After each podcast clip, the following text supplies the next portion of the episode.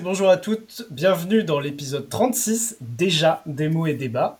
Aujourd'hui, euh, j'accueille, euh, enfin je réaccueille plutôt parce que nous avons Florent qui a déjà participé au podcast le mois dernier. Euh, Florent, d'abord, est-ce que ça va? Et surtout, qu'est-ce qui t'a pris? Eh bien, ça va. Et ensuite, je ne sais pas. Et enfin, bonjour. bonjour Florent. Et nous avons aussi un autre habitué en la personne d'Olivier. Salut Olivier. Salut. Comment ça va? Ben, Ça va très bien et vous?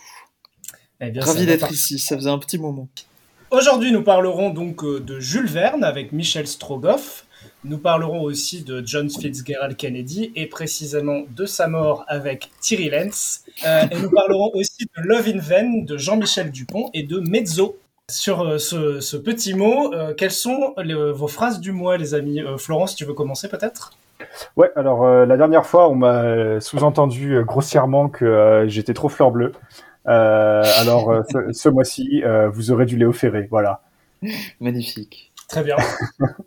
des armes au secret des jours, sous l'herbe, dans le ciel et puis dans l'écriture, dès qui vous font rêver très tard dans les lectures et qui mettent la poésie dans les discours. Léo Ferré, des armes, 1969.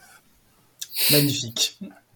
Euh, oui, c'est moins fleur bleue d'un coup, c'est sûr. Oui, un peu moins, oui. fleur, plutôt mauve ou voilà, quelque chose de, ce type-là. Euh, et Olivier, quelle est ta phrase du mois, s'il te plaît?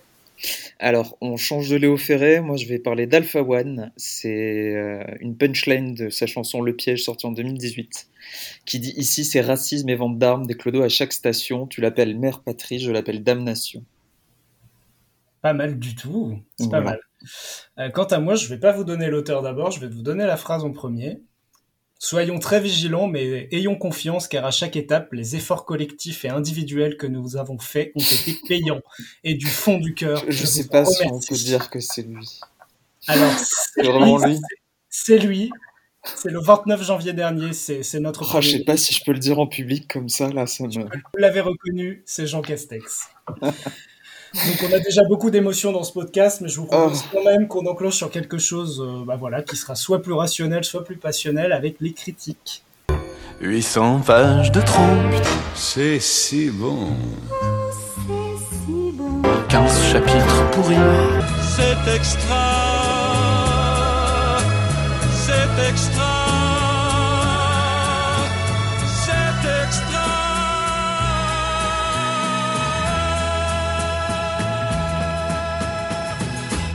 Le premier livre pour ce mois de mars, ce sera Michel Strogoff de Jules Verne. C'est le deuxième Jules Verne qu'on va critiquer dans Démo et Débat, puisque, rappelez-vous, lors de l'épisode 11, le fameux, nous avions critiqué Le Tour du Monde en 80 jours. C'est donc Florent qui va s'atteler à nous présenter ce Michel Strogoff. Qui est Michel Strogoff, Florent? Eh bien, merci beaucoup Armand. Je vais tâcher de vous le décrire. Alors, Michel Strogoff, c'est avant tout un livre, pause pour effet, de Jules Verne, pause pour effet, paru en 1876 chez Hetzel et illustré par Jules Ferrat. Il est d'abord pause pour effet. Ah, pas, de pause pour effet ah, là. Non, bah non, non, je me suis dit on va enchaîner.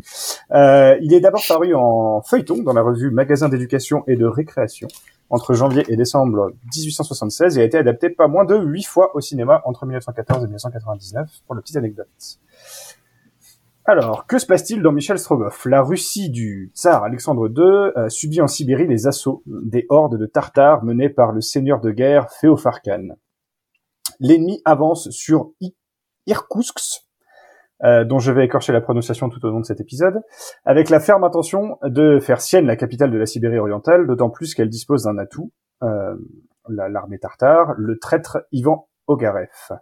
Ogarev, donc, c'est un officier russe, disgracié, qui nourrit une rancœur vive à l'encontre du grand-duc, le frère du tsar, euh, et qui souhaite par la ruse gagner la confiance de ce dernier, qui réside à Irkoutsk, euh, pour livrer la ville à son nouvel allié, donc Féofarkan. Les lignes de télégraphe étant coupées au-delà de la ville de Tomsk, ça c'est plus facile, le tsar ne peut prévenir son frère du complot. Il fait donc appel à un courrier exceptionnel, en la personne de Michel Strogoff, un robuste sibérien et officier décoré du corps des courriers du tsar.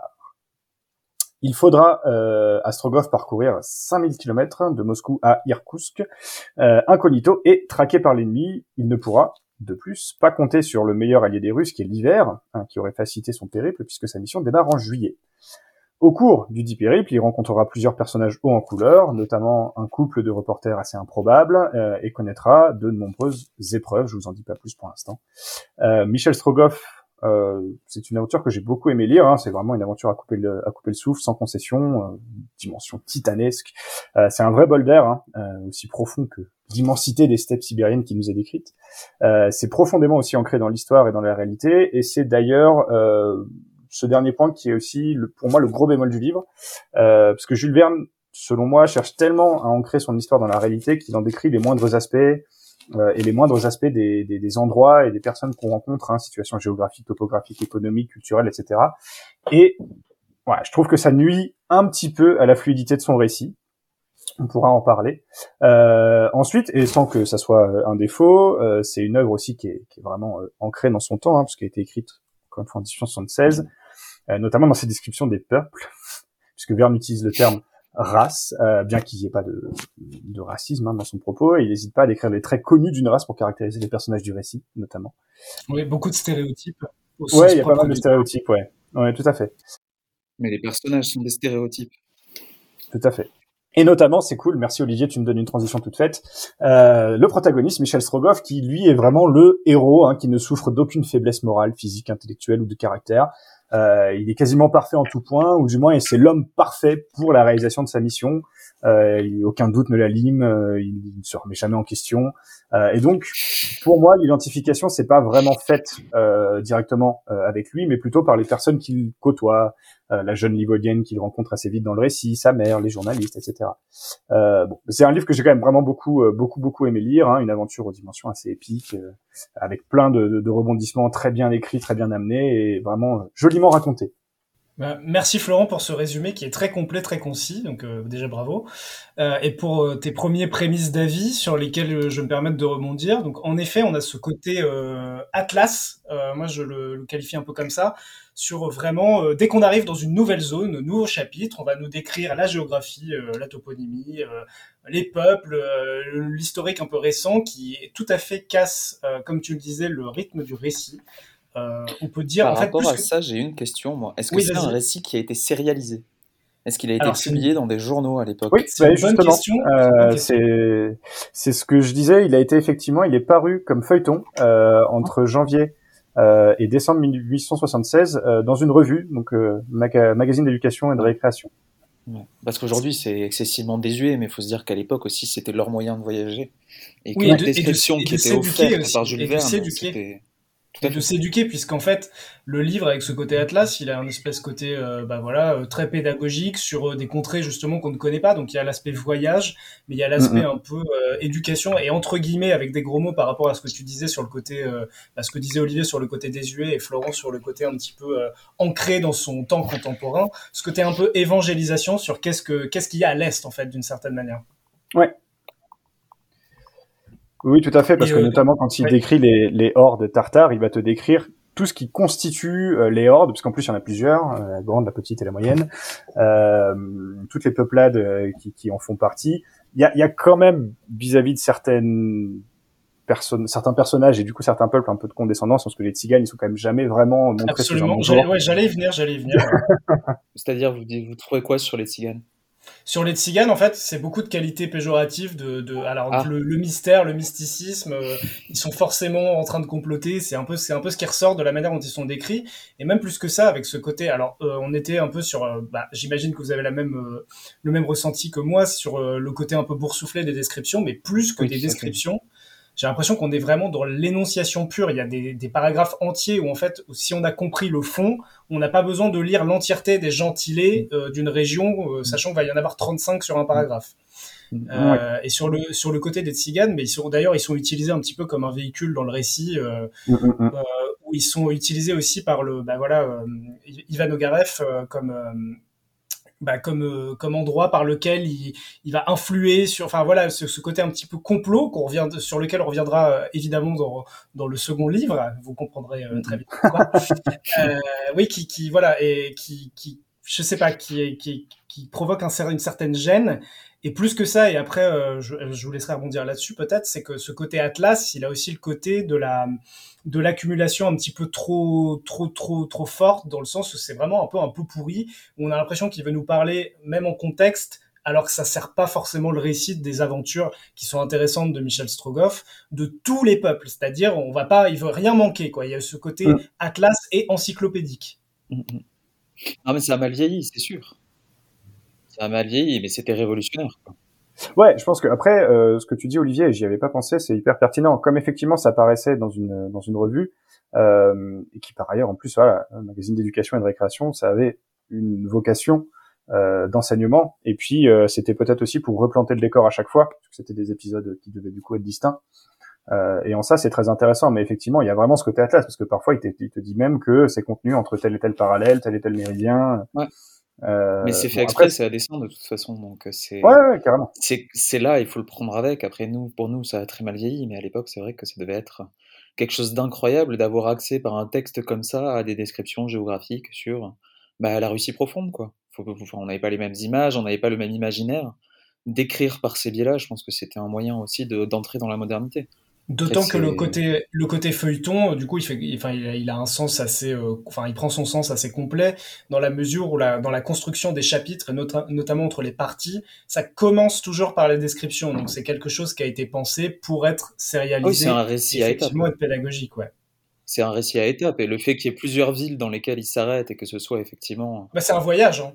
Ouais, c'est un feuilleton. C'est un feuilleton. Mmh, euh, mmh. Moi, je le prends un peu comme tel. Après, euh, sur, le, sur les tziganes, c'est vrai que je l'avais pas forcément vu comme étant la critique de. Alors, c'est pas nécessairement une critique.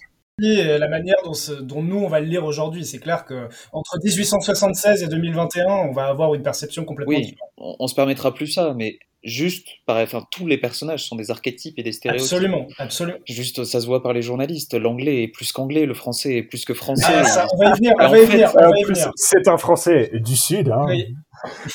c'est des idées qui sont incarnées et qui sont mises en animation par euh, par euh, par Jules Verne et qui ont juste pour but de susciter l'imagination par tous les moyens possibles. Mais susciter l'imagination oui mais elle installe, ça installe l'imagination aussi d'une certaine manière parce que en utilisant ces stéréotypes, il les ancre dans un, bah voilà, dans une certaine tradition. Bien sûr, mais c'était l'un des premiers à en parler aussi, et certainement à en parler au plus grand nombre. C'est vrai. Alors ça, c'est forcément que c'est lui qui va imposer l'imaginaire, mais cet imaginaire, ce sera, enfin, c'est l'œuvre qu'on nous donne à lire en fait. C'est vrai. et on est, on est clairement influencé par ce qu'on, parce qu'on Bien sûr. Depuis, clairement. Bien sûr, tout à fait. Après, moi, je, voyais plus une, forme de mysticisme, de magie par rapport aux Stigane. Oui, il y a du complot, mais le complot, il est présenté comme complot, pas comme étant forcément le mal absolu.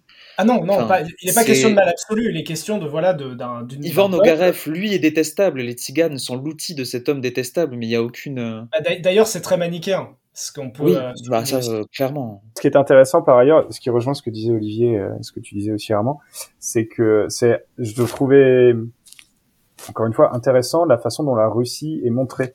Euh, L'histoire, euh, on va dire, moderne et contemporaine, euh, je trouve, est avare de descriptions euh, euh, de la Russie, alors que là, c'est pas du tout le cas. Euh, la Russie du, du, du, tsar Alexandre II, c'est c'est une Russie idéalisée, quoi. C'est la civilisation, le raffinement. comment dire Michel Strogoff est un héros par ailleurs soldat de, de cette de cette grande armée russe. Euh, et, et, ce que je trouvais assez euh, intéressant, c'est que malgré tout, Jules Verne te, te, dit quand même que bon bah ça rigole quand même pas trop en Russie, hein, parce que quand il parle de de la police qui doit s'assurer de, de la sécurité parce que justement il y a un conflit armé qui se profile, etc.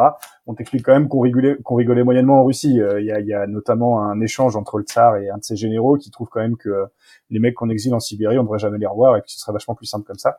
Euh, mais à côté de ça, euh, il y a cette euh, ouais cette Russie idéalisée. ça, j'ai trouvé ça assez agréable au final. et pour revenir sur ce que tu disais, Olivier, par rapport aux Tziganes, c'est quand même ils sont pas non plus mentionnés de très nombreuses fois, mais à chaque fois, ce sont, bon, c'est vrai, ce sont des, des objets du complot, mais ils ont quand même une participation active et on sent que leur participation active leur est permis par leurs conditions de tzigane. Tu vois ce que je veux dire? Euh, après, on va pas non plus. Euh, non, mais oui, c'est des stéréotypes et très clairement, c'est des trucs qui n'ont plus cours aujourd'hui et qui n'ont juste plus de sens. mais c'était le moyen de présenter des différents peuples, enfin toujours avec même cette idée d'unité de peuple ou de ou de conditions. Enfin, ça va avec le avec la période. C'est pas là pour. euh, Tout à pour fait, tout à fait. Mais je suis d'accord avec toi. C'est Non, non, effectivement des stéréotypes qui sont négatifs. Et puis ça sert à l'histoire aussi. Hein. Il faut, il faut qu'il y ait des, Mhm. des éléments qui fassent avancer l'histoire et ils sont euh, présentés comme ça. Parce qu'encore une fois, euh, on en parle beaucoup là, mais dans le bouquin, euh, ils sont euh, mentionnés peut-être deux, trois fois sur, euh, en plus, assez peu de lignes. Euh, alors qu'il y a des choses, la description de Tomsk par ailleurs, est mentionnée sur de très nombreuses lignes. Euh, Oui, ju- ju- justement à ce sujet, Flo, euh, peut-être que maintenant qu'on a parlé beaucoup du paysage, euh, de, de voilà, de, du contexte, on a beaucoup parlé du contexte, peut-être qu'on peut se recentrer sur euh, bah, les aventures de Michel Strogoff, sa mission, la manière dont c'est raconté et toutes les, en vrai, les catastrophes et toutes les conneries qui lui arrivent en fait, parce que, enfin, sur un, un nombre quand même assez ramassé de pages, il lui arrive énormément de choses sur lesquelles il doit, bah, je sais pas, s'adapter. En fait, c'est- Michel Strogoff, c'est la résilience un peu, j'ai l'impression. Ouais. Florent, oui, déjà, un truc intéressant que tu dis, c'est que Michel Strogoff, c'est l'homme. C'est-à-dire, c'est l'homme avec un grand H de l'époque, euh, avec toutes les qualités qu'on peut lui attribuer. Ouais, c'est ça. Et, et alors, Olivier, tu avais commencé à parler de, de passion, il me semble, passion ultime. Et alors, au contraire, moi, je trouve, pour le coup, que Michel Strogoff, c'est un homme qui peut être, euh, dont la passion, que la passion peut emporter, mais euh, il est quand même présenté comme étant euh, super, euh, comment dire, euh, calme, quoi. C'est vraiment, euh, justement, pour moi, c'est, pas la passion, c'est, la maîtrise, quoi. C'est, il est maître de lui-même et de, et de toutes les, presque toutes les situations qu'il rencontre. Oui, je comprends, mais c'est le dans le dans le fait surtout, tu vois, de ce. Effectivement, il contrôle, il maîtrise, il est toujours avenant, il est toujours protecteur, même par rapport à sa à sa compagne. Mais quand il euh, quand il s'exprime, quand il est, euh, il est il est guidé par ses passions, quoi, par l'honneur, par la fierté, par le fait que il se soit fait gifler, qu'un homme ne se fasse pas gifler et qu'il faille qu'il réponde à tout prix à, à cet affront. Et pour ça, il va pourchasser Yvan Ogarev jusqu'aux portes de l'enfer. Il va euh, subir toutes les menaces, tout ça pour. Enfin, c'est dans ce sens-là que j'entendais passion, effectivement. Ensuite, lui est un homme stoïque. Mais effectivement, il y a des règles dictées dans ce monde qui aujourd'hui n'ont plus du tout cours. Mais c'est l'homme sublime, effectivement, comme tu le disais tout à l'heure, sur euh, il n'a aucun défaut, euh, c'est le grand frère avant d'être l'amant. Enfin, c'est c'est très bizarre aujourd'hui, ça moi. Enfin, ça me je, je- je trouve que c'est complètement décalé. Il y a un décalage que j'ai pas réussi à aborder de manière sérieuse. Moi, c'était principalement ça sur lequel je voulais revenir par rapport au livre. C'est que j'ai pas réussi justement à y rentrer dedans comme étant un vrai roman, mais plutôt comme un pastiche, une caricature de, de ce qui Ah, se ça, fait c'est aujourd'hui marrant. en tant que roman Comme un archétype, peut-être. Bah, c'est un peu ce qu'on disait Ouais. en tournant autour des stéréotypes tout à l'heure. Aujourd'hui, ça nous paraît comme un archétype. Parce que, enfin, moi, l'effet que ça a eu sur moi, évidemment, à un niveau beaucoup plus ramassé et à un niveau beaucoup plus, euh, voilà, euh, bah, modeste, on est un peu sur l'Odyssée classique où on a le, héros qui fait sa quête. euh, on lui donne d'ailleurs littéralement une mission. Il sort de. En fait, avant que la mission existe, l'homme n'existe pas. On n'en entend littéralement pas parler dans le roman. Et au moment où la mission se manifeste, c'est lui, elle se matérialise dans Michel Strogoff, qui va d'un point A à un point B et la, fin est heureuse, etc. Donc c'est vraiment quelque chose de très, euh, on va dire. euh, bah voilà, évident, c'est, c'est, on n'est pas surpris. Il peut lui arriver les pires choses du monde, on se doute bien qu'il va toujours s'en remettre par la force, la force de ce qu'il est, la force de, effectivement, de ses passions qui le guident. Mais on- il faudrait séparer, je pense, le Michel Strogoff intérieur qui, bah voilà, qui, qui boue, qui est, qui est peut-être en, en fusion à l'intérieur, et le Michel Strogoff extérieur qui ne la- laisse rien transparaître auprès de ses proches. au- enfin, c'est sa mission avant tout, en fait, qui le guide. Je sais pas si c'est sa passion. Ouais, Ouais, et, tout à euh, fait. Tout à fait.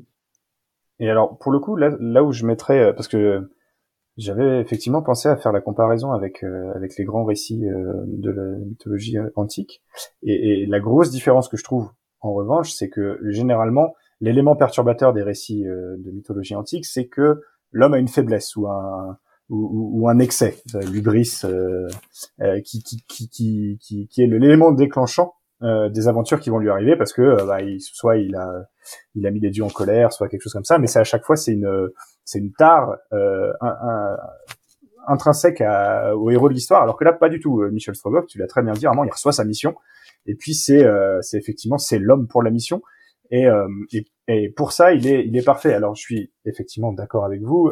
par ailleurs c'est quelqu'un qui qui a un caractère quoi, mais encore une fois Armand t'as raison. C'est tout homme de sa trempe doit avoir quand même un caractère de l'honneur et puis euh, laver l'affront quand il quand il a lieu et puis d'ailleurs on montre bien que il est exceptionnel parce qu'il accepte de ne pas le laver tout de suite pour le bien de sa mission, euh, le bien supérieur pour Dieu, la Russie et le Tsar. Euh, mais en ça, j'ai trouvé ça assez différent de, de récits de mythologie parce que c'est pas c'est pas Michel Strogoff en faisant une bêtise qui va déclencher euh, qui va déclencher l'aventure. On va lui donner euh, et il va il va répondre à une mission. Enfin, globalement, il va c'est lui qui va être le moyen d'atteindre un but, quoi. et, et d'ailleurs, c'est intéressant parce que le héros, pour moi, n'est qu'un moyen. Enfin, c'est c'est c'est c'est un moyen de faire avancer l'histoire et c'est un et c'est pour ça que j'ai beaucoup parlé aussi du contexte parce que pour moi toute l'aventure se tient dans le contexte quasiment. Euh, il va arriver plein de choses à Michel Strogoff, mais mais euh, toutes ces choses vont lui arriver parce qu'il doit accomplir sa mission coûte que coûte. Euh, le nombre de fois dans le livre où il dit je passerai, j'y arriverai, j'y, je m'y rendrai, enfin, euh, et c'est d'ailleurs en plus un livre qui, qui, qui, est très avare de dialogue, je trouve. Euh, sauf quand euh, les reporters parlent. D'ailleurs, c'est pas qu'on a. Oui, alors oui, tout à fait. Les, les, reporters sont loquaces et justement vont, vont être plus dans la description et dans le récit, la narration. Mais après, le, le, le fait que les, les, les, dialogues soient très peu nombreux pour Strogoff et pour euh, les personnages secondaires, dont on pourra parler peut-être rapidement juste après, euh, bah voilà, il reflète la personnalité qui, qui est donnée à, à, à, Michel Strogoff, qui est stoïque, qui est qui est dans la certitude et qui n'a pas besoin de beaucoup de mots pour exprimer ce qu'il ressent. Oui, puis qu'en plus il doit pas donner trop de mots parce qu'il n'a pas le droit de dire exactement ce qu'il fait. Absolument, donc, euh... absolument. Donc il est aussi contraint par sa mission. Et d'ailleurs là-dessus, ce qui est intéressant euh, en, en, réflexion par rapport à ce que tu viens de dire, euh, Florent, c'est que en fait le héros c'est le messager.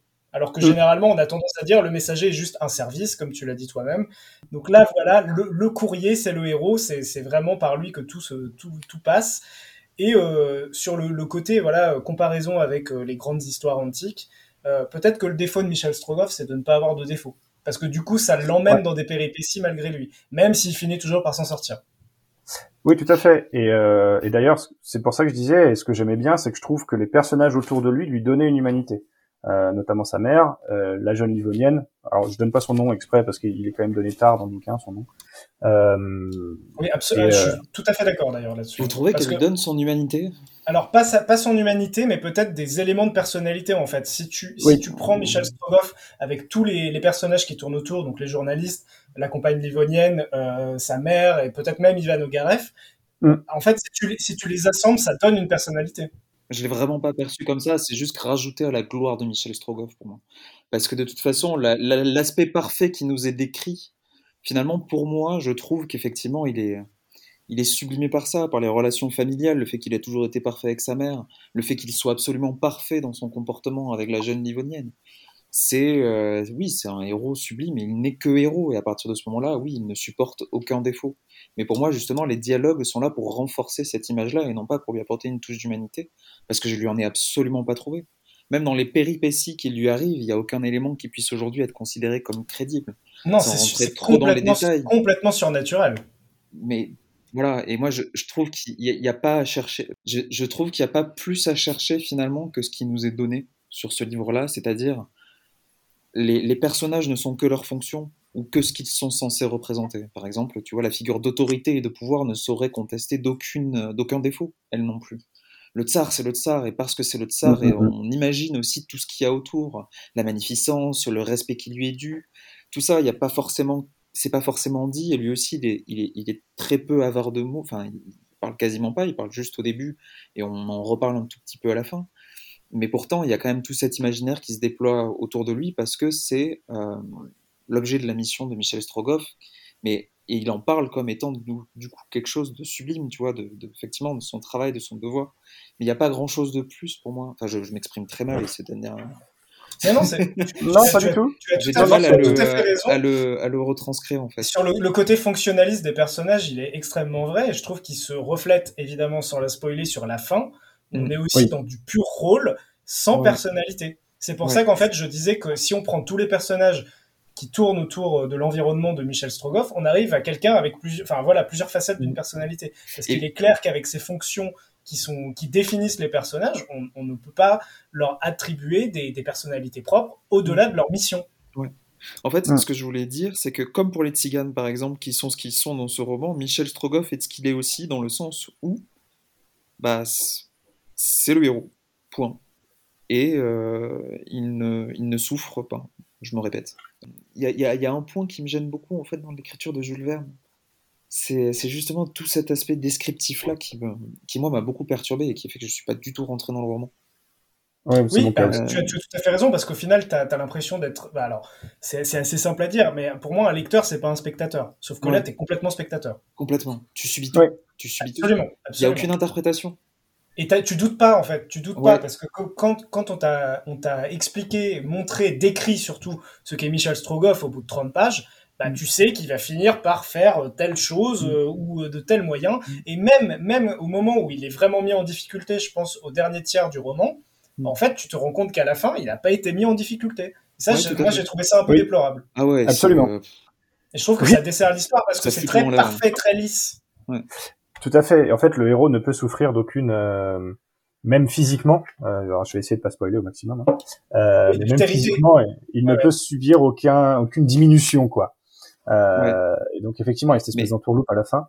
Euh, non, ce que je voulais dire, juste avant de te redonner la parole, Olivier, concernant le fait que d'autres personnages pouvaient lui donner son humanité, c'est que c'est les seuls moments quand il interagit avec d'autres personnages ou quand il pense à d'autres personnages ou, euh, ou essaye de se mettre à la place d'autres personnages où je trouve moi qu'il montre une humanité parce que Oui. euh, parce que il se montre euh, euh, tu vois euh, il hésite il tressaille euh, quand il veut aller Oui. quand quand il voit sa mère bon c'est normal mais, euh, Mais c'est ah, enfin, c'est du l'émotion héros, en humaine fait. quoi oui mais c'est les seuls moments où il montre une émotion humaine euh, Ouais. et donc tu dis c'est pas juste un rock quoi euh, hmm, parce que euh, au tout début quand quand on lui décrit sa mission et qu'on lui dit c'est pas vraiment un spoil que c'est vraiment au tout début et qu'on lui dit bah tu ne pourras pas avoir ta mère la réponse c'est bah ok j'irai pas la voir.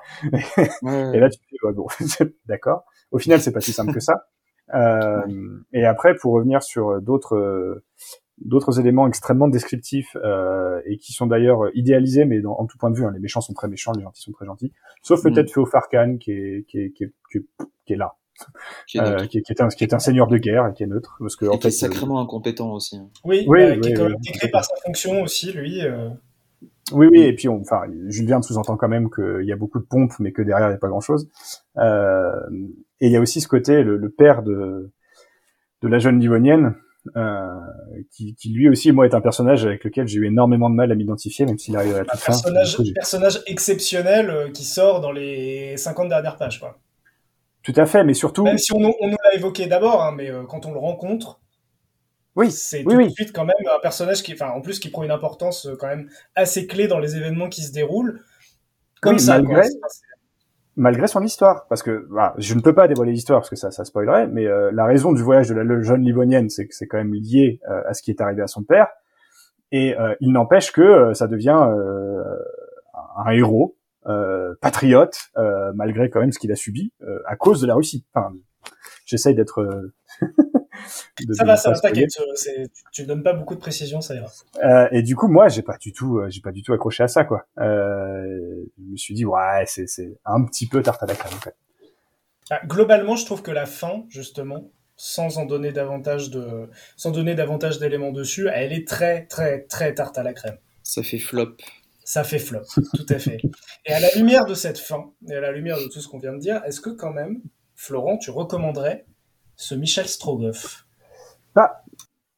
Oui, parce que c'est un beau livre d'aventure. Euh, ça, hum, j'ai quand même, quand éprouvé du plaisir à lire ce bouquin. Euh, il est à prendre avec une pincée de sel parce qu'effectivement c'est un livre de son époque. Euh, mais il est intéressant et euh, il est quand même extrêmement documenté, donc il est intéressant pour ça aussi. Euh, on y apprend plein de choses. Hein, personnellement, j'y ai appris plein de choses. Euh, et c'est quand même, enfin, Jules, Jules Verne écrit très bien, incroyable. Voilà, abonnez-vous euh, à ce podcast. Euh, euh, donc, donc c'est quand même un livre agréable à lire, mais mais c'est, selon moi, loin d'être le meilleur Jules Verne. Et d'ailleurs, je trouve que une des raisons aussi pour lesquelles euh, il est moins bon que d'autres que j'ai pu adorer, comme euh, 20 milieux sous les mers, etc., c'est que c'est celui qui verse le moins dans la fiction, je trouve. Euh, et que du coup, euh, voilà, c'est celui avec lequel j'ai quand même le moins accroché. Malgré tout, j'en, recommande la lecture. ouais. Merci. Et toi, Olivier? Oui, c'est rigolo. C'est rigolo, il faut lire Jules Verne. C'est maladroit, c'est aujourd'hui désuet, mais c'est, euh, comme tu disais, c'est une construction archétypique d'un roman. Donc, euh, franchement, euh, pour découvrir l'aventure ou autre, euh, autant en passer par là. Tout à fait. Moi, je, suis un peu sur la même ligne que toi, Olivier. Je pense qu'en découverte, c'est quelque chose de, voilà, de très accessible aussi, si on ne l'a pas dit. C'est du Jules Verne, hein, c'est pas non plus, euh, c'est pas compliqué à lire, euh, mais ça reste riche. Et rien que pour, en fait, l'espèce de, enfin voilà, sur l'archétype, moi c'est plutôt l'archétype de Michel Strogoff comme euh, héros parfait, qui est quand même, bah, je trouve intéressant à lire et à découvrir parce que même si on a lu beaucoup de romans, beaucoup de beaucoup de livres et vu beaucoup de, de films, de séries, on n'a pas trop l'habitude d'avoir ce héros très très lisse, très mais très fort en même temps en fait, qui qui se départit un peu de toutes les circonstances. Mm, mm. Euh, Florent, est-ce que tu as, nous as sélectionné un extrait de ce Michel Strogoff que tu pourras nous lire? Absolument. Eh bien, euh, eh je t'en prie. Et d'ailleurs, c'est un dialogue, hein, même s'il n'y en a pas beaucoup. Michel Strogoff, reprit alors le Xar, en remettant le pli au jeune courrier. Prends donc cette lettre dans laquelle dépend le salut de toute la Sibérie et peut-être la vie du grand frère, du grand duc, mon frère. Cette lettre sera remise à son Altesse le Grand-Duc. Ainsi, tu passeras quand même? Je passerai, ou l'on me tuera. Mais j'ai besoin que tu vives. Je vivrai, et je passerai, répondit Michel Strogoff. Le tsar parut satisfait de l'assurance simple et calme avec laquelle Michel Strogoff lui avait répondu. Va donc, Michel Strogoff, dit-il. Va pour Dieu, pour la Russie, pour mon frère et pour moi. Michel Strogoff salua militairement, quitta aussitôt le cabinet impérial et, quelques instants après, le palais neuf. Je crois que tu as eu la main heureuse, général, dit le tsar. Je crois, sire, répondit le général Kissoff, que, et votre majesté peut être assuré que Michel Strogoff fera tout ce que peut faire un homme. C'est un homme, en effet, dit le tsar. Bien, merci Florent. On passe au deuxième livre. Deuxième livre et non roman de ce podcast, L'assassinat de John Fitzgerald Kennedy, Histoire d'un mystère d'État, par Thierry Lenz, euh, sorti en 2013, euh, ce qui constitue la dernière version revue et augmentée d'un livre qui était déjà sorti euh, il y a plus de 20 ans, puisqu'il est sorti, si je ne dis pas de bêtises, dans les années 90 pour ses, premières, ses premiers émois. Alors déjà, je vais commencer par vous dire que ce n'est pas un roman à nouveau, c'est un, livre plutôt d'histoire, un essai historique, ce qui va me, me, contraindre à plutôt vous présenter son auteur, donc Thierry Lenz. Thierry Lenz est historien, ça tombe sous le sens.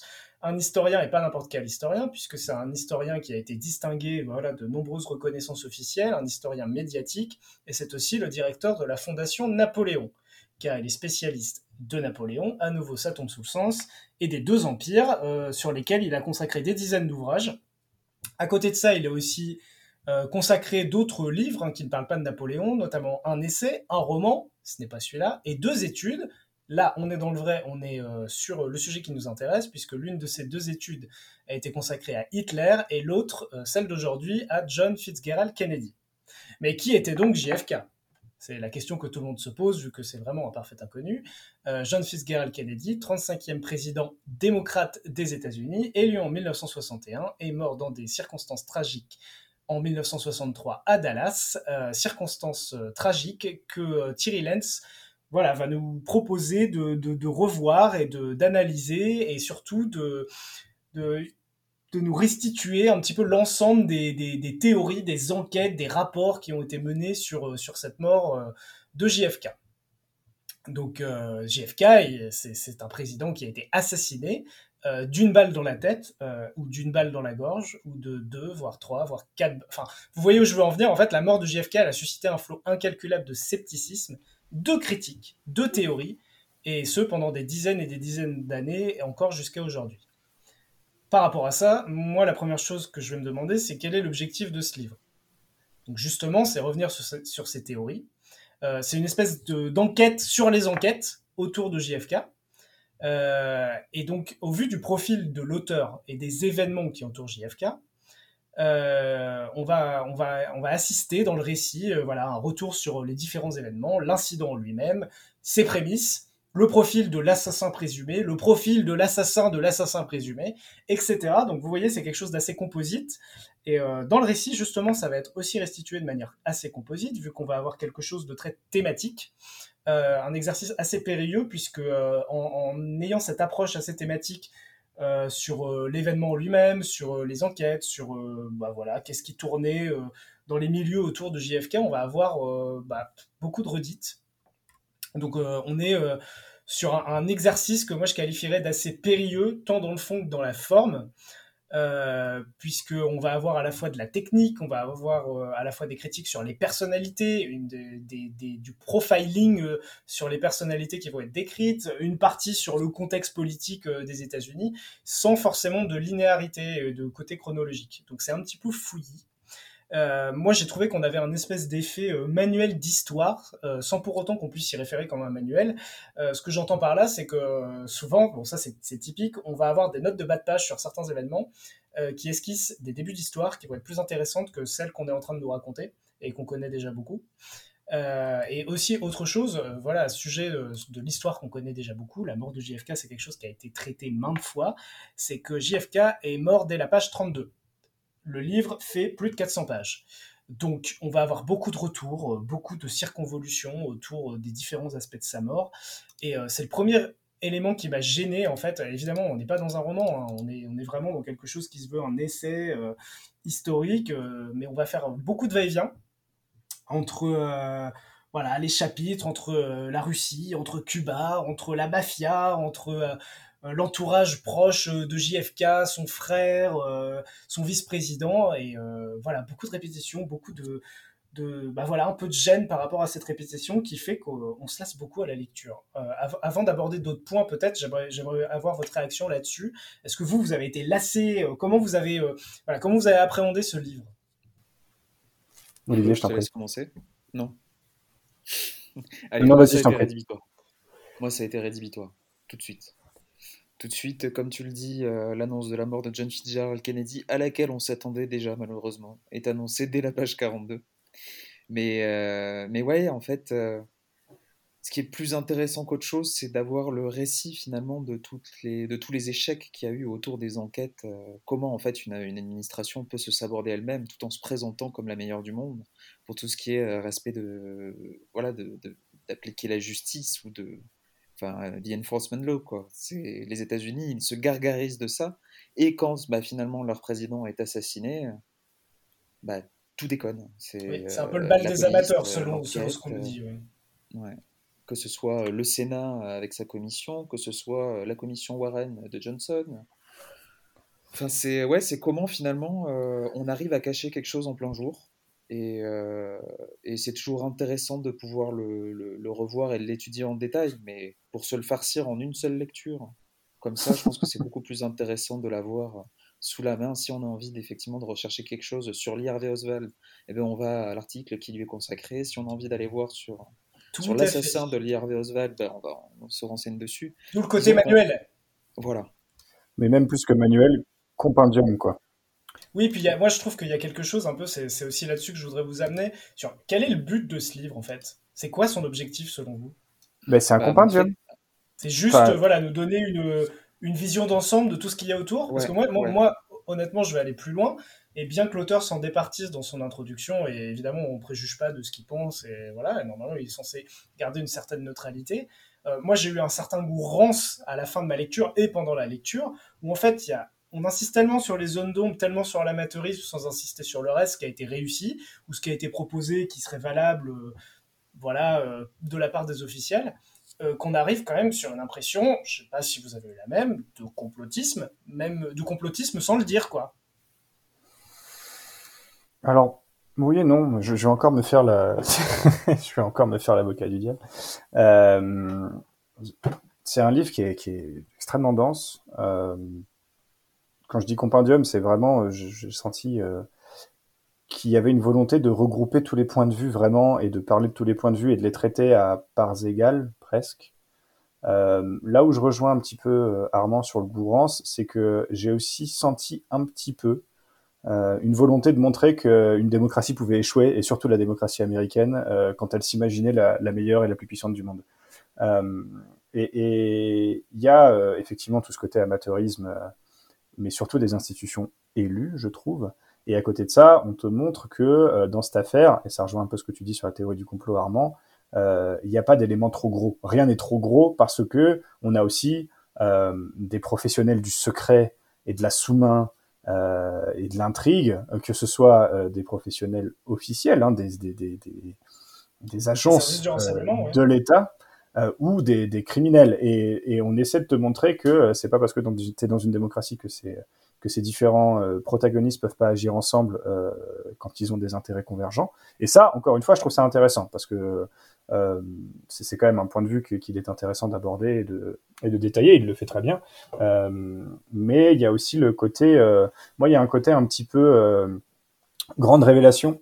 Alors que je ne trouve pas par ailleurs euh, que le bouquin en fasse de grandes révélations. Il reprend il reprend euh, ce qui a été dit et encore une fois débattu à, à- en long, en large et en travers sur euh, bah, la réalité est ailleurs, quoi. Mais ça, bon, ok. Et pour autant, c'est très intéressant en tant que compilé des différentes théories et il y a quand même un fil directeur qui est assez bien expliqué. Euh, mais euh, il n'y a pas d'immenses révélations dans ce bouquin. Je suis même pas sûr que ce soit son but. Euh, mais la conclusion te laisse un petit peu penser que si euh, et que on ferait bien de regarder un petit peu chez nous comment ça se passe. Euh, certes, euh, je pense qu'il y a du vrai là-dedans, euh, mais c'est plus le ton qui est donné que le contenu, moi, qui m'a qui m'a gêné. Ouais, ouais, je suis assez d'accord. Je sais pas si, Olivier, tu seras d'accord aussi avec ça. Donc effectivement, il y a le contenu. Euh, voilà, enfin, sur la démocratie, moi, j'ai, enfin, ou sur les institutions élues, j'ai eu plus de, je l'ai pas ressenti directement comme ça, mais c'était plus, euh, voilà, l'amateurisme d'un peu tout le monde, un peu un sentiment de panique, euh, mais toujours en fait avec ce sentiment que, comme tu dis, Florent, en fait, on sait pas vraiment vers où il veut nous amener en termes de conviction, en termes de, bah, voilà, c'est quoi la conclusion de tout ça, parce que en fait on a l'impression que cette incurie et cet amateurisme vont être le prétexte de dire, comme tu dis aussi très bien Florent, que comme rien n'est trop gros, bah, tout est acceptable. Tout peut être versé au dossier, on doit ex- explorer toutes les pistes. C'est-à-dire que moi, je suis rentré, je me suis engagé dans des chapitres thématiques avec une, euh, bah, voilà, je sais pas, une, une intensité variable, parce que les chapitres sur la mafia, les chapitres sur Cuba, mais ils viennent un peu comme un cheveu sur la soupe Ouais. à la toute fin du récit, alors que c'est peut-être essentiel pour le contexte si tu veux absolument l'aborder. Et j'ai eu le sentiment de, alors de compendium certes, mais de patchwork. Ouais. Oui, oui. Après, autant, autant moi, ça me gêne pas que Kennedy meure au début, euh, parce que je trouve aussi intéressant. euh, alors, cette phrase est étrange. Ça te gêne pas, Euh, c'est un petit peu complotiste, hein, si je peux. Euh, le fait que la mort de Kennedy soit racontée si tôt dans le livre ne m'a pas forcément gêné, dans la mesure où je me suis dit, ok, c'est le point de départ du récit qui va tenter euh, de euh, mettre un peu en lumière toutes les raisons qui ont fait qu'on aurait pu vouloir sa mort et qui et quand, etc., etc. Ce que, à mon avis, essaye de faire le bouquin. Euh, ceci étant dit, là où je te rejoins Armand, c'est que pour moi, il aborde des points qui sont essentiels aux fondations de, son récit, mais hyper tard.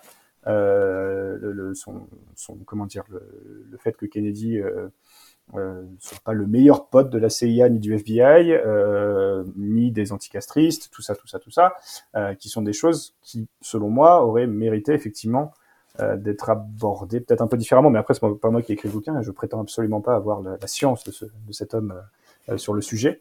Mais c'est plus ça qui m'a gêné. C'était ce côté, ah oui, au fait, il faut aussi qu'on parle de ça, qui m'a parfois un peu perdu dans ma lecture. Moi, je pense que le- le- l'intérêt du bouquin, de toute façon, c'est le premier tiers. C'est effectivement de dire que la version officielle de cet événement n'est pas celle qui nous a été donnée. C'est-à-dire Oui. qu'il y avait plus qu'un seul tireur, point. Et que, de toute façon, Harvey Oswald n'a pas agi seul.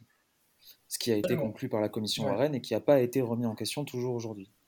Sur la, la partie, effectivement, comme vous dites, sur euh, la CIA, euh, les castristes, etc., je pense pas qu'il ait forcément envie d'apporter la preuve de euh, qui euh, a monté le coup, quoi. Mais pense pas effectivement, de montrer eh ben, tout ce qui peut prouver justement que ce n'était pas ce qu'on pensait que c'était, ou ce qu'on nous a donné à Exactement, manger, c'est Ouais. plus un effort de complétude pour nous dire voilà, Ouais. moi, j'ai Oui. coché toutes les cases, je vous ai parlé de Ouais. tout. C'est Et un ça. petit peu, après, c'est pas son rôle à nouveau. Il est historien, il va pas nous dire il s'est passé ça. Enfin, aujourd'hui, on ne sait toujours pas. Euh, euh, je vous ai donné tous les éléments, je fais quelques hypothèses et un petit peu débrouillez-vous. Non, et puis le grand ce qu'on a quand on lit aussi euh, de toute façon ce roman, c'est de se rappeler la figure de John Edgar Hoover, qui, Oui. qui est Oui, l'une oui, des pires oui. pourritures ayant jamais existé, et le mec qui est resté à la tête du FBI pendant euh, 40 ans, quoi. Mais ça, marche aussi à moindre, à moindre échelle pour euh, Lyndon Johnson, qui est Ah ouais, Johnson. comme, un opportuniste notoire qui était là juste pour piquer la place de Kennedy et que du coup, rien que sur la base de cet élément, en fait, était potentiellement mouillé dans son assassinat. Tout Il est détestable, Johnson, dans ce livre. hein. Ah, Enfin, la, remarque tout le monde l'est un peu, hein, mais- euh, sur Jackie Kennedy, Ouais. quand il dit qu'elle a essayé de se tirer de la voiture et qu'elle a abandonné son homme autant que sa patrie. Moi, je trouve que c'est quand même. Mais, mais justement, là- là-dessus, là, là, là, ce qu'on est en train de dire, c'est qu'en fait, on est sur des faits qui se sont passés. Et en fait, on se rend compte qu'on est sur de l'histoire, on est sur du fantasme à deux niveaux. C'est-à-dire que en termes de personnalité, en termes de coups bas, en termes de complot, entre guillemets, en termes de personnes qui connaissent machin, qui connaissent tel milieu, truc muche, on est dans un roman, mais 100 fois plus que dans Michel Strogoff. Tout à Ah, fait. mais- Carrément. Et d'ailleurs, c'est ce qu'il dit, hein, euh, l'auteur. Il te, il- quand il dit rien n'est trop gros, il ne faut, il ne faut exclure aucune piste et, euh, et euh, on n'est pas dans un roman, on est dans la réalité. C'est, complètement son propos. Et bah justement, pour moi, c'est ça, c'est si on arrive sur les qualités de ce livre, qui n'est à nouveau pas un roman, ça, alors ce témoignage de, alors déjà d'une époque, des réseaux politiques, euh, Mhm. de l'interconnexion avec la mafia, le milieu du showbiz aussi, on l'a pas évoqué, euh, Oui. et euh, d'autres pays, etc. Alors pour moi, ça c'est une force parce que ça c'est une excellente restitution. Et je trouve aussi que c'est dans un second temps un témoignage de la créativité, un petit peu malsaine parce qu'on parle quand même de la mort, qui s'est qui s'est voilà qui a été stimulée depuis 1963 à nos jours. Enfin, même s'il y a des choses qui sont vraies. bah, dans le lot, il y en a forcément d'autres qui sont fausses, mais le nombre de théories, le nombre de, de, nouvelles éléments, de nouveaux éléments versés au dossier, est quand même assez incroyable. Non, mais moi, je ne d'ailleurs, remets c'est- toujours pas de la balle magique. hein. Point. Oui. Ça, oui. c'est. On y, on y reviendra toujours. Enfin, c'est c'est quand même fou que on dise qu'il y a une balle qui ait changé le cours de, enfin, qui ait changé sa trajectoire de cours entre la gorge de Kennedy et le corps du, euh, du sénateur euh, du Du Texas. quoi. sénateur, ouais. Oui, Canali. C'est qu'on Ouais. que c'est que officiellement on ait pu réussir à faire passer cette version-là sans qu'elle ne soit remise en question et sans même qu'on aille regarder l'arrière du crâne de John Fitzgerald Kennedy. Mm. C'est quand même dingue que en ait plus- eu une seule En plus, expertise les, légale. les théories, les théories et, alors, elles viennent de l'incurie des expertises, mais elles se jouent à des centimètres sur un col de chemise. Oui. On en est là. Oui, Et ça, ça nous oui. fait 15 pages. Ce que dit De Gaulle, donc quand il s'adresse, je crois, à un de ses ministres et qui dit euh, on ne saura jamais la vérité, car elle est trop terrible, trop explosive, etc. euh, ça, encapsule bien, je trouve, le propos du livre, parce que toutes les théories dont parle Olivier, euh, elles sont aussi nées euh, et elles sont été forcées de naître euh, clandestinement en plus, parce que la version officielle, c'était celle-là, elle était monolithique et peu importe les incohérences qu'elle pouvait générer, c'était celle-là, quoi. Euh, et ça, je trouve que le bouquin le montre assez bien. Euh, et ce qui rejoint aussi les qualités que que- qu'on lui trouve, c'est ouais, un un fabuleux euh, c'est un fabuleux essai historique quoi. C'est un, un état des lieux euh, hyper complet. Je suis, je suis d'accord là-dessus. Et d'ailleurs, alors je vais avoir deux questions, évidemment. La deuxième ne va pas vous surprendre. La première, c'est plutôt sur le, sur le fait qu'en fait, au fur et à mesure du temps, à cause de cette version officielle qui a été contestée, alors déjà, elle a été voilà, trop rapide, trop, voilà, trop évidente d'une certaine manière. C'est, elle, a- elle, a, elle, a, elle est quand même devenue la version la moins officielle du monde, alors que c'était la version officielle. Tout à fait. Première chose. Et deuxième chose, à ce sujet sur euh, voilà la version officielle donnée par les élites très rapidement, euh, bah, je trouve que ça a une résonance incroyable avec la période qu'on est en train de vivre. Mm, mm, tout à fait. Ce n'est pas une Ouais. question, j'en conviens, mais, Non, mais c'est ma deuxième les- question. Sur les enquêtes euh, parlementaires guidées, euh, annulées, avortées, euh, contrôlées, euh, les initiatives, les fausses initiatives populaires, enfin, etc. Oui, on est en plein dedans. Oui. Et puis en plus, euh, ce qui est assez bien raconté aussi, c'est que de toute façon, les enquêtes parlementaires euh, qui ont eu lieu ne pouvaient pas euh, être euh, concluantes parce qu'elles se basaient sur des éléments erronés qui étaient fournis par ces agences, FBI, CIA, etc. Euh, et ça, c'est ça, c'est extrêmement intéressant, je trouve. Et c'est la grande qualité du livre, c'est d'aborder ces points-là qu'on n'ose jamais aborder, effectivement, parce qu'on est en démocratie et que forcément, parce qu'on est en démocratie, tous ces organes-là fonctionnent de façon démocratique et correctement. Euh, Le point, ça, le important d'ailleurs là-dessus, c'est qu'il y a les éléments qui ont été fournis, il y a aussi les éléments qui ont été déclassifiés par les agences, avec 90% du texte qui reste caviardé, donc en fait qui ne donne aucune information. Et en fait, une question très intéressante, j'ai trouvé parmi celles que pose euh, Thierry Lenz, c'est mais en fait, euh, pourquoi c'est caviardé? En fait, il y a quoi caché? C'est pour ça en fait que les théories ont été échafaudées, c'est qu'en fait, on est sur un, élé- enfin, un incident qui est quand même, ok, c'est tragique, important parce que c'est un président, mais voilà, il y a eu, euh, il y a eu euh, un, ou des tireurs, euh, des balles, une personne qui est morte. Qu'est-ce qu'il y a à cacher en fait dans les rapports? Oui, oui. C'est ça en fait la question. Et c'est c'est un peu la base de toutes les théories qui ont été étayées au fur et à mesure des années. Mm.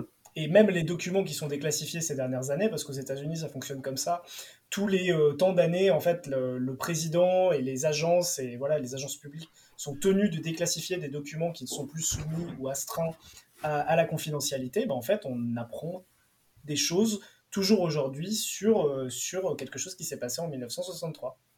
Oui, tout à fait. Après, le vrai complot, ce serait est-ce qu'il n'y ait pas une économie parallèle qui soit faite autour de l'assassinat de John Fitzgerald Kennedy pour qu'on continue à vendre des livres? c'est une bonne et question. À faire des livres et des podcasts. Je te propose de faire un podcast ou d'écrire un livre à ce sujet et Mais évidemment l'argent. de les monnayer. Blague à part, est-ce que, euh, Olivier, tu recommanderais non pas l'assassinat de John Fitzgerald Kennedy, mais le livre L'assassinat de John Fitzgerald Kennedy? Oh, moi, je recommande tout. Non, mais il faut l'avoir. Il faut l'avoir. Non, en tout cas, c'est un bon livre si on a envie de s'intéresser à l'assassinat de John Fitzgerald Kennedy. Absolument. Bah, c'est un petit peu. Non, mais clairement. Voilà, tout à fait. Si, si, on aime, si on aime les assassinats, par exemple, ou si on aime John Fitzgerald Kennedy, c'est un livre à avoir et je pense que c'est une référence. Ça, clairement. C'est parfait. Et toi, ça rejoint, oui, ça rejoint ce que je vais dire. C'est extrêmement complet. Euh, c'est quand même, je trouve, enfin, moi, j'ai trouvé aucune difficulté à le lire, euh, je veux dire, dans la façon dont c'est écrit. Euh, et donc, pour les gens que ça intéresse, euh, oui, oui, c'est effectivement, je recommande fortement. Je vais être très peu original, je vais rester sur la même ligne que vous, c'est-à-dire que si vous êtes intéressé par l'histoire, et même si on s'intéresse aux États-Unis, qu'on s'intéresse voilà, à la politique américaine, à l'histoire au milieu de la mafia, avec des personnalités qu'on n'a pas forcément l'habitude d'aborder, ou même du showbiz de ces années-là, même à Cuba, hein, très simplement, euh, ou à la géopolitique en général, c'est quelque chose d'hyper intéressant, euh, qui se lit probablement moins vite que ce qu'on lit pour le podcast, qui est plus à picorer sur, euh, bah voilà, sur les, thématiques. si on veut lire la biographie de Lee Harvey Oswald, j'imagine qu'on a des, éléments très intéressants dans, dans, ce livre, dans ce livre, par exemple. Après, pour le grand public, en général, je ne sais pas si je penserai à ce livre en premier dans ma liste de recommandations. Je vais donc vous lire un extrait de ce livre. Euh, on n'est toujours pas dans l'envolée lyrique. Euh, c'est assez important que je vous dise qu'on est à la page 300, donc on est aux trois quarts euh, du, livre, et on va, on, va, on va quand même avoir des, des, réflexions sur des éléments qui semblent un petit peu propres à une introduction. Pendant des années, en attendant les conclusions du House Select Committee on Assassinations, la thèse du complot dans l'affaire Kennedy n'a pas été officielle elle n'en existait pas moins. Elle apparut dès les minutes qui suivirent l'assassinat du président. Le Secret Service n'évacua-t-il pas Johnson en cachette de l'hôpital Parkland Memorial et Air Force One n'adopta-t-il pas un plan de vol particulier pour rejoindre Washington, comme si l'on craignait une vaste conspiration? Puis, avec l'arrestation d'Oswald, la version officielle commença à se remettre en place, en dépit du rebondissement du 24 novembre 1963. Vint le rapport Warren, si rassurant pour les uns, si contestable pour les autres. C'est un peu Earl Warren lui-même qui valida la thèse du complot. Lors de la présentation du travail de sa commission, il informa la presse et à travers elle l'opinion que de nombreux documents de l'enquête ne pourraient être rendus publics avant longtemps, pour des motifs de sécurité nationale, qui équivaut outre-Atlantique à notre raison d'État. De nombreux observateurs se demandèrent en quoi le comportement d'un pauvre fou solitaire comme Oswald, ou d'un malade mental comme Robbie, pouvait avoir un rapport avec la sécurité nationale. La porte était ouverte aux spéculations gratuites, comme euh, aux recherches sérieuses. Tous ceux qui, dès l'hiver 1963, avaient commencé à mettre en doute la version officielle en furent comme encouragés. Ils découvrirent les failles du rapport, les doutes sur le nombre de tireurs, la nature des blessures de Kennedy et de Connolly, l'invraisemblance de la théorie de la balle magique, les témoignages contradictoires sur la provenance des tirs, la présence des personnages suspects sur Dill et Plaza au moment de l'attentat, l'incohérence du dossier à charge contre Oswald, les fréquentations douteuses de Jack Ruby, l'inconsistance de ses, mobiles, la mollesse des enquêteurs pour emprunter les pistes ne cadrant pas avec la thèse officielle, etc. Et nous passons maintenant à la dernière critique, la BD. Olivier, qu'avons-nous lu euh, niveau bande dessinée ce mois-ci? Je te prie. Alors, nous avons lu Love in Vain de Mezzo et Dupont, qui est une bande dessinée qui retrace la vie de Robert Johnson ayant vécu de 1911 à 1938. Je vais reprendre la description qu'en a fait Glénat, donc l'éditeur de cette bande dessinée qui est sortie en 2014, euh, pour euh, résumer le livre. Figure mythique du blues, Robert Johnson est mort à 27 ans, sans doute empoisonné par un rival amoureux. Guitariste prodige, il aurait hérité de ses dons en vendant son âme au diable. De ce personnage énigmatique, dont on ne connaît le visage qu'à travers deux photos retrouvées longtemps qu'après sa mort, les auteurs dessinent un portrait fascinant qui explore son âme tourmentée et son existence sulfureuse. Cette bande dessinée est un hommage, un hommage digne du culte phénoménal dont Robert Johnson est l'objet auprès des amateurs de blues et de rock. Non seulement pour son œuvre magistrale, mais aussi parce que son style a influencé plusieurs générations de musiciens, notamment les Rolling Stones qui sont présents dans cette bande dessinée, Eric Clapton, Bob Dylan, Led Zeppelin ou plus récemment les White Stripes. Je trouve ça intéressant de reprendre cette description tout simplement parce que, selon moi, c'est une bande dessinée qui est une commande. C'est, j'ai pas trouvé véritablement d'unité entre le dessin de cette bande dessinée et son texte. Effectivement, les éléments de biographie que l'on a sur Robert B. Johnson sont très maigres, très minces, ce qui fait que ben, la vie qui nous est présentée ici de Robert B. Johnson pourrait tout aussi bien être celle d'un autre bluesman ce qui aurait pu être assumé finalement, ce qui aurait pu être une bande dessinée anonyme ensuite dédicacée ou en hommage effectivement à ce qu'on se fait de l'imaginaire de la vie de Robert B. Johnson, bah finalement on se retrouve avec un entre-deux aujourd'hui où finalement la faiblesse de cette bande dessinée est directement avouée dans le corps du texte. Moi ça m'a un peu gêné, mais par contre euh, ce qu'il faut dire c'est que le trait de Mezzo, donc qui est le dessinateur de cette bande dessinée que je ne connaissais pas, est un passionné de rock, donc il a une patte artistique excessivement marquée. C'est un dessin qui est un peu gras, qui est noir sur blanc, qui est très épais. On dirait presque même de la gravure sur bois. Il y a un jeu autour des ombres qui est assez magnifique. Le format aussi de la bande dessinée est très particulier, tout simplement parce que le dessin est étalé sur la largeur et non pas sur la hauteur du livre. Ce qui fait qu'on a ces espèces de tableaux, euh, parfois, qui prennent toute une page qui sont assez magnifiques à, observer, avec des compositions qui sont excessivement travaillées. Et en fait, je trouve que le dessin a tellement pris le pas sur le texte de la bande dessinée que bah, finalement, ils auraient mieux fait de ne pas en faire. Il y a récemment la, maison d'édition Monsieur Toussaint l'Ouverture qui a publié les écrits de Lynn Ward. Et en fait, ça m'y a, a fait beaucoup penser. Alors, quand je dis écrits de Lynn Ward, c'est un petit peu c'est un petit peu décalé, tout simplement parce que ce sont des gravures sur bois qui ensuite ont été recollectionnées dans des livres, dans des ouvrages, pour effectivement pouvoir l'offrir au plus grand nombre. Mais dans le trait, dans le dessin finalement qui nous est proposé par Mezzo, je trouve qu'il y a une poésie qui est assez rare. Je préférais l'évacuer directement comme ça parce que c'est ce sur quoi va tourner finalement euh, tout mon, euh, tous mes avis ensuite sur, le, sur la bande dessinée, tout simplement parce que j'ai pas réussi à m'en construire un seul sur le texte. Donc ça m'aurait intéressé déjà d'avoir votre avis par rapport à ça et pour pouvoir commencer à lancer la discussion. Alors, Olivier, je pense que nous allons nous marier parce que j'ai à peu près la même, euh, la même, euh, voilà, les mêmes sentiments euh, quand une fois que j'ai eu les mêmes sentiments une fois que j'ai terminé cette bande dessinée. Déjà, j'ai été scotché par le dessin, très clairement, qui prend complètement le pas sur le propos et le fond, sur lequel, pour être très honnête, j'ai pas grand-chose à dire, pour la simple raison que je l'ai trouvé d'une banalité assez affligeante. Donc, comme tu dis, il a fallu compléter euh, des éléments biographiques euh, assez parcellaires. Euh, et ce qui nous est proposé, c'est quand même quelque chose d'hyper prosaïque. ok, il y a peut-être un, petit côté mythification en même temps. je sais pas, moi j'ai lu, vu beaucoup, quand même pas mal de d'histoires qui concernent voilà la vie des musiciens, de certains musiciens, surtout de rock notamment, qui ressemblent énormément à cette bande dessinée. En fait, j'ai trouvé ça très classique. Euh, et avec ce côté noir sur blanc, en fait, attention, petite pause pour le bon mot qui va suivre, euh, j'ai eu l'impression d'être dans un studio de photographie tellement il y avait de clichés, en fait. C'est-à-dire que à la fois sur euh, bah voilà, la carrière du musicien, le musicien torturé qui a sa part d'ombre, qui en a bavé pour arriver là où il est arrivé, le, contexte même, on est dans le Mississippi dans le début du XXe siècle, c'est des choses qu'on a vues mille fois, et je ne le spoil pas, mais je peux pas évoquer, je peux pas ne pas évoquer le twist final qui est éculé comme jamais. Je, enfin, je sais pas, moi, je ça ne l'ai pas lu, ce twist final, je ne l'ai pas lu. Tu ne l'as pas eu Je ne l'ai pas lu. Ah, tu ne l'as pas J'ai préféré l'oublier, euh, je me suis ah arrêté à la bande dessinée avant, en fait. Bah, tu, tu, as eu raison, mais euh, je pense que Flo, ou j'espère, pour avoir un petit peu plus de, de, de, partage des, des opinions, euh, aura peut-être une autre approche sur ce, cette bande dessinée. alors, je l'ai trouvé absolument magnifique, mais ça là-dessus, on est d'accord. Euh, effectivement, euh, c'est euh, magistral, magistralement dessiné.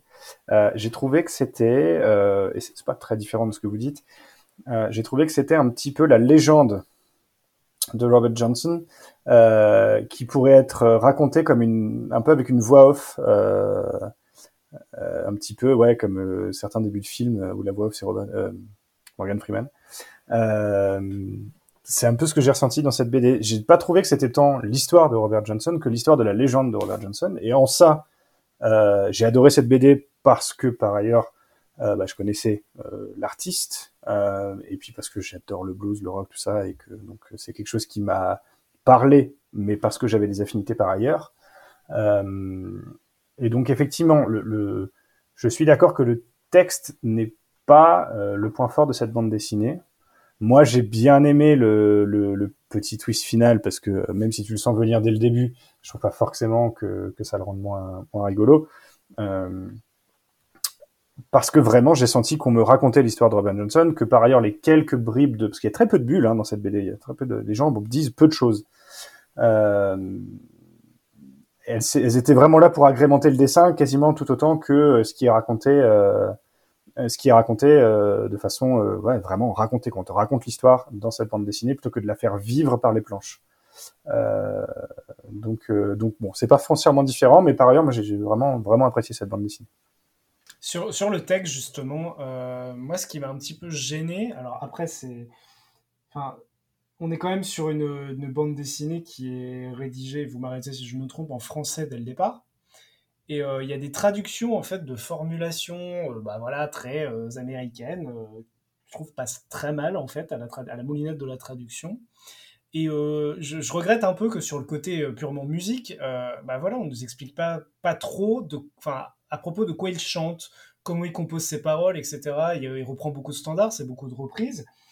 Mais du coup, moi, je trouve qu'on perd un petit peu ce côté. Euh, enfin là, on nous, on nous vend, entre guillemets, c'est un peu euh, là où je rejoins Olivier sur le côté commande, on nous vend un petit peu euh, le, les artistes qui se sont euh, inspirés de, de Robert Johnson. Et au final, euh, sur le côté purement musical, à part sur le fait qu'il jouait comme un dieu, euh, on n'a pas grand-chose. Je sais pas si vous êtes d'accord avec ça. Non, c'est vrai. Du tout. Rien. Non, non, c'est clair. Après, je pense que ce côté, et ça rejoint aussi ce que tu disais sur l'aspect, euh, c'est très éculé, c'est très vu et revu. Euh, il y a aussi le fait que c'est quand même un des premiers euh, dont c'était la légende d'avoir vendu son Amodia pour pouvoir jouer la guitare. Euh, et c'est un peu le personnage qui est à l'origine de toutes ces légendes qu'on a autour des musiciens.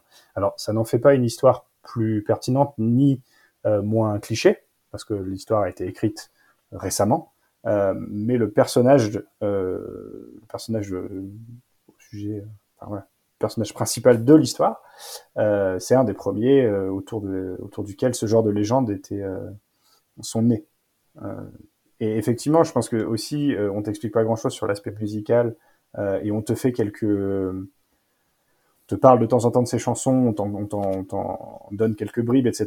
Je pense que c'est plus une Madeleine de Proust pour, euh, pour effectivement des gens qui, qui aiment et connaissent euh, soit la musique, soit le blues, euh, soit Robert Johnson. Ça, là-dessus, je suis d'accord.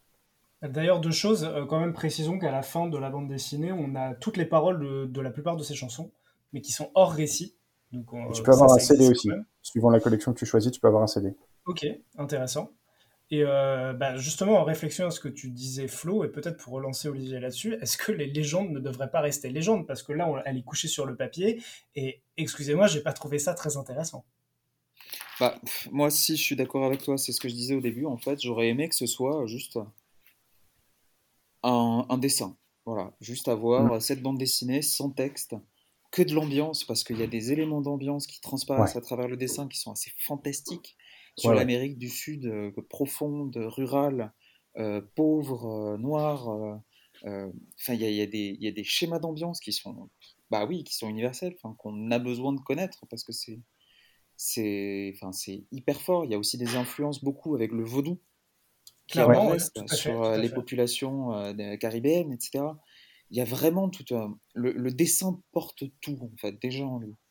Et euh, ça aurait dû être non pas une bande dessinée sur Robert Johnson ou la légende de Robert Johnson, mais la vie d'un bluesman, voilà, euh, dans cette période-là, à ce moment-là, et le dédier à Robert Johnson. On s'en inspire librement. Là, le problème, c'est que dès le début, comme, enfin, je me répète encore une fois, et dès le début, ils disent, euh, même pour le fait qu'il ait vendu son manoir à Diable, ils disent, oui, bah, il a repris ça d'un autre mec, quoi. Mmh. Okay, mais donc, il n'y a rien de spécial. En, en Mm. vrai, en vrai le, le sentiment que, que ça, ça provoque chez moi, et notamment après cette discussion, c'est que ça aurait très bien pu et peut-être dû être une exposition plutôt qu'une bande dessinée. Ou en muet. Enfin, un genre de muet en bande dessinée. Muet, C'est-à-dire ouais, que c'était peut-être trop ambitieux. Enfin, en plus, euh, voilà, la qualité du dessin de, voilà, la- euh, ce qu'on dit pour être pompeux, comme dirait euh, un certain médiaticien, euh, pour ne pas le nommer. Euh, oui, en fait, voilà, c'était peut-être assez ambitieux de- d'allier les deux, sachant que le dessin de Mezzo se vaut par lui-même et euh, fait transparaître l'ambiance. Et euh, il y a pas, il y, a eu- il y a eu quelques exercices comme ça où, euh, à succès où la, la- la bande dessinée ne comporte pas de, de, de bulles, pas de texte. Et là, ils auraient peut-être pu gagner à être plus minimalistes sur l'aspect texte et ça aurait d'autant plus renforcé la puissance des images. Complètement. Peut-être. Complètement. Et, et d'ailleurs, si jamais euh, vous souhaitez euh, voir quelque chose qui traite de euh, la vie de ces musiciens euh, noirs euh, au début du XXe siècle aux États-Unis, je vous conseille un film qui est sorti récemment sur Netflix et qui ne sera pas ma recommandation finale par ailleurs, c'est pour ça que je me le permets ici. Donc je vous conseille effectivement le, Blues de Ma qui est donc le dernier rôle de, en plus de ça, le dernier rôle de Chadwick Boseman, et qui et qui traite de façon là pour le coup assez engagée et très intéressante la situation de ces joueurs de, blue- de blues et de jazz noirs américains au début du XXe siècle.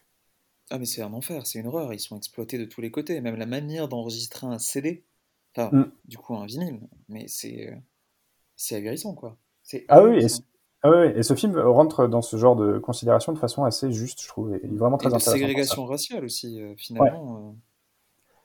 Ah euh. oui, Alors, on les D'ailleurs, c'est faisait. pas très bien évoqué, je trouve, ça- cet aspect-là dans la dans la bande dessinée. Ou du moins, c'est pas forcément mis en avant. Non, je pas suis pas sûr que ce soit vraiment le dont ils font l'objet en fait. Pour moi, ils auraient dû le mettre peut-être un peu plus en avant parce que c'est l'initiation. la- Enfin, le blues, c'est la musique du désespoir. Alors Oui, mais je suis en d'accord. partie. je, je suis pas forcément d'accord sur le fait qu'ils auraient dû plus le mettre en avant parce que, à nouveau, ils ont qui déjà beaucoup de clichés. Oui, mais dans le dessin, je trouve que c'est. Oui, oui. De toute façon, on veut pas de texte. Donc, euh, dans le dessin, pour moi, c'est déjà très présent. Donc, euh, Oui, j'aurais pas eu c'est besoin vrai que le dessin-. Le dessin montre bien Mais, qu'ils euh, sont quand même toujours entre eux. Enfin, Ouais, ouais. Il Il y a cet aspect ségrégation, oui, est mec. euh. effectivement très, très, très bien évoqué par le trait. Euh, et du coup, Olivier, donc euh, je peux déduire comme, comme moi que tu es partagé sur ce- ce- cette bande dessinée, mais est-ce que tu la recommanderais? Je la recommanderais. Mais tout simplement pour la première planche. La, la première page de la bande dessinée, moi, je suis resté scotché. Le regard de Robert B. Johnson au milieu du, qui est assis au milieu d'une foule de femmes noires euh, Mm. en robe moulante, le regard qu'il arrive, l'intensité du, du regard de, de Robert B. Johnson tel qu'il est exprimé par Mezzo, elle, elle est incroyable. T'es happé tout de suite en fait dans le dessin. Et euh, juste pour cette planche-là, pour moi, oui, euh, enfin, faut, faut l'acheter quoi. Et toi, euh, Florent? Bah, pareil, c'est- un très bel objet, euh, une belle œuvre d'art. Donc oui, je recommande son achat effectivement. Il y a deux, il y a deux éditions. Il y a une édition, euh, euh, une édition simple, on va dire, et une édition de luxe euh, que pour le coup je, n'ai pas vue, mais je suppose elle doit être d'autant plus belle. Et pour moi, ce serait un oui aussi, mais je ne vous recommanderais pas la bande dessinée, en tout cas pas de la lire, mais plutôt de la dévorer des yeux. Euh, Olivier, est-ce que tu, du coup, tu vas nous lire un extrait malgré toutes les réserves qu'on a exprimées sur le texte? Non, je pense que ce serait inutile euh, de lire un extrait. Il n'y a pas de corps de texte suffisamment important ou suffisamment suivi et suffisamment intéressant pour qu'on puisse le lire ici. Très bien. Alors dans ce cas-là, je vous propose de passer directement aux recommandations. Mais moi, je ne suis pas ainsi que certains de tes prêtres du amis. Tu peux avoir confiance en moi. Aie confiance, crois en moi,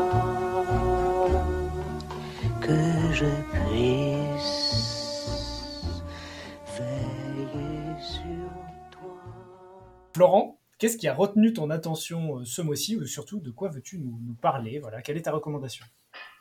Ok, alors j'en fais plein dans ce podcast, c'est cool. Euh, du coup, c'est une double recommandation. haha. Tu, Euh, tu triches un petit peu d'une certaine manière. Ah ouais, complètement. Euh, mais j'en ai fait deux de suite, je fais ce que je veux, voilà. Donc, je vous recommande Hermeto Pascoal, un jazzman brésilien de 84 ans, compositeur et instrumentiste de génie, que j'ai découvert dans le club Jazz Fashing à Stockholm, que je vous recommande également si vous avez là un jour l'occasion de repartir en voyage. Et si vous avez l'envie d'aller à Stockholm, euh, allez-y, réservez-y une place de concert. Vous pouvez, euh, vous pouvez euh, dîner ou boire un verre ou les deux. et vraiment, c'est à faire, donc foncez. C'est vraiment donc une recommandation sortie de crise Covid. Exactement. Eh bien, écoute, on va enfin, vous pouvez, vous pouvez écouter Hermeto Pasquale euh, en attendant de. Oui, par contre, on ne peut pas aller en Suède, euh, si je dis pas de bêtises. Oui, non, ça effectivement. C'est un peu plus compliqué. Ni manger, ni boire, ni. Euh, Olivier, peut-être que tu as une autre recommandation qui serait peut-être plus Covid compatible ou pas. Ouais. Alors moi, j'ai décidé de rester dans la bande dessinée, tout simplement parce que c'est pour parler de l'œuvre d'Osamu Desuga, dans laquelle je me suis plongé là sur les trois derniers mois, qui est, bah, je vais citer Le Monde pour pour une fois aux côtés d'Hergé ou de Jack Kirby, il est l'un des auteurs les plus importants de l'histoire de la bande dessinée. Et quand on regarde finalement ce qu'il a fait et qu'on s'intéresse à des œuvres comme Ayako ou Mu, voire même Barbara, euh, on peut que s'incliner devant la maestria de l'imaginaire de cette personne et sa capacité à raconter des histoires. Très bien, c'est clair. Euh, quant à moi, je vais vous, parler très rapidement d'un jeu vidéo. Ça fait longtemps qu'on n'a pas dû en recommander ni Mehdi, ni moi, ni Martin. Euh, et ce jeu vidéo, c'est Final Fantasy XIV, euh, 14e du nom, qui n'a rien à voir avec le reste de la série, pour la simple et bonne raison que c'est un jeu en ligne massivement multijoueur, aussi appelé MMORPG, ou Meporg ou Morpug, comprendront euh, les, initiés. Euh, qui est euh, un jeu qui est sorti, qui a été ressorti en 2014 et qui est toujours très actif, très accessible et qui vient de, voilà d'être agrémenté, euh, qui sera agrémenté à l'automne prochain d'une nouvelle extension qui s'appelle Endwalker. Donc c'est vraiment quelque chose de de, voilà de, de, très vivant, de très intéressant et accessible même aux, personnes qui ne voilà qui ne connaissent pas le jeu vidéo, très inclusif avec une communauté très bienveillante. Donc je ne saurais que trop vous le conseiller. Et aussi, c'est fun quand même, parce que sinon, c'est un petit peu embêtant. bah, écoutez, il me reste plus euh, qu'à vous dire euh, bah, salut et à la prochaine. Euh, merci Olivier. Merci à toi Armand. Et Florent, merci et pour ta persévérance. donc j'imagine que tu seras là le mois prochain également? Eh bien non, au risque de décevoir ou l'inverse. Immense déception. Immense déception. Ah, ah tu es tu es trop gentil. tu rates le grand chelem. Euh, il faudra que tu le retentes. Hein. Deux, c'est la, la, la, plus grande série en cours, donc euh, n'hésite pas. Eh bien, euh, merci. Oui, eh bien, c'est toujours un plaisir. merci à nouveau à tous les deux. Et bah, écoutez, je vous laisse entre d'autres mains, tout aussi heureuses, j'espère, puisque maintenant, c'est le tirage au sort du mois prochain. Salut à tous. Salut.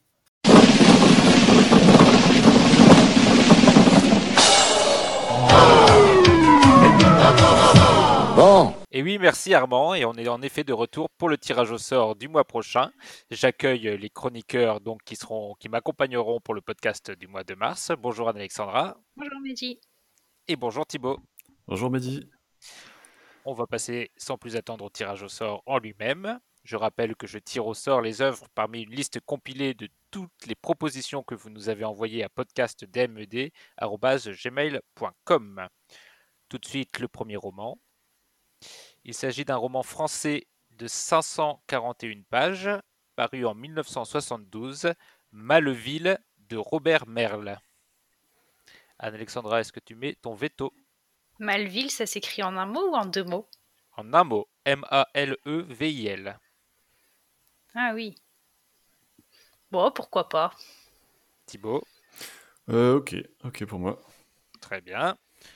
Deuxième tirage un roman néerlandais cette fois-ci, de 208 pages, paru en 2003. Il s'agit de Frères de Ted Van Lieshout, frères au singulier. Anne-Alexandra. Hmm. J'hésite parce qu'il est court, tu vois, on a déjà un roman de 500 pages. Et genre, ça ça m'inspire pas des masses. Non, je vais mettre un veto. Veto pour frère. eh bien, Anne-Alexandra, tu n'as plus de veto. Le prochain livre est un livre chinois paru dans les années 30, 1930. Il s'agit de Jean de Pékin et il fait 325 pages. Un livre de Lao She. S-H-E. Thibaut, est-ce que tu mets ton veto? Euh, Non, non, allez. On va tenter. Très bien. On a nos deux romans alors. Maintenant, on passe à la BD. La première BD tirée. Il s'agit de Mind MGMT de Matt Kint, une BD de 352 pages parue aux États-Unis en 2012. Euh... Alexandra n'a toujours pas de veto, donc c'est Thibaut qui décide. Ça Ouais, allez, toi, pareil. On Pareil, le je- prend. je- Moi, c'est bon pour moi. Ouais. C'est bon. Et ben, on a nos trois œuvres alors. Malville de Robert Merle, Jean de Pékin de Lao Tse et Mind MGMT de Mankind. Bonne lecture et à dans un mois. Salut Salut.